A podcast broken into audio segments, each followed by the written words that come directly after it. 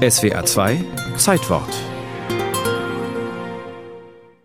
Herr General, Information zur Serenade und zum großen Zapfenstreich angedreht. Auf, gerade! Aus!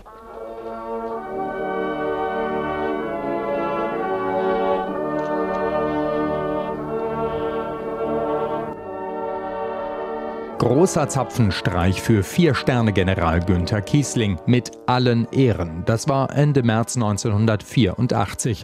Da hat Kiesling fast drei Monate Spießrutenlauf hinter sich nach Bekanntwerden der Affäre Kiesling am 5. Januar 1984.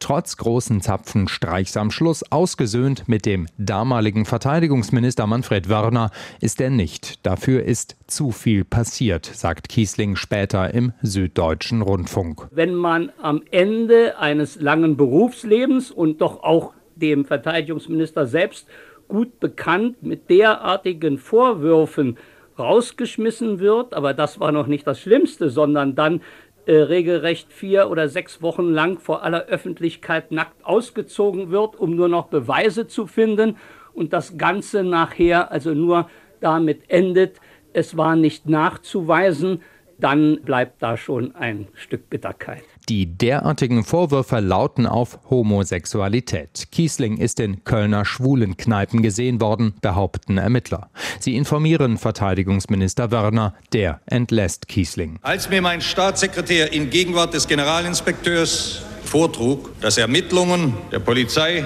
den General in zwei einschlägigen Lokalen eindeutig, eindeutig identifiziert hätten und damit ein schwerwiegendes Sicherheitsrisiko bestünde, musste ich handeln. Von einem schwerwiegenden Sicherheitsrisiko ist die Rede, weil Homosexuelle in der Bundeswehr damals als erpressbar gelten. Aber Kiesling wehrt sich gegen seine Entlassung. Er sei weder ein Sicherheitsrisiko noch homosexuell. Die Vorwürfe müssten aufgeklärt werden. Das sei aber nicht seine Aufgabe. Ich bleibe dabei, es kann sich nur um Fälschung oder Verwechslung handeln. Dahinter kann natürlich auch Intrige stecken. Aber auch dieses ist meines Erachtens Aufgabe des Dienstherrn darüber nachzudenken und die notwendigen Konsequenzen zur Aufklärung zu betreiben. Jedenfalls ist Kiesling nichts nachzuweisen und aufklären lässt sich die Affäre offenbar auch nicht. Immerhin, in Politik und Gesellschaft kommt die Diskussion auf, was an einem homosexuellen General eigentlich schlimm wäre. Schließlich fordert die SPD-Opposition im Bundestag, Kiesling zu rehabilitieren. Wörners Amtsvorgänger Hans Apel. Wenn wir General Kiesling beistehen, ihm die Möglichkeit seiner Rehabilitierung geben wollen. Dann vor allem auch deshalb, weil es um alle Soldaten der Bundeswehr geht. Gelitten unter der Affäre hat vor allem der Ruf Kieslings und Wörners. Weil er Kiesling ohne stichhaltige Beweise entlassen hat, bietet er Bundeskanzler Kohl letztlich seinen Rücktritt an. Der lehnt ab. Ungelenk erklärt sich Kohl vor Journalisten in Bonn. General Kiesling hat bittere Wochen durchmachen müssen. Aber auch für Manfred Wörner war dies eine Zeit, an die er sicherlich noch lange in seinem Leben zurückdenken wird.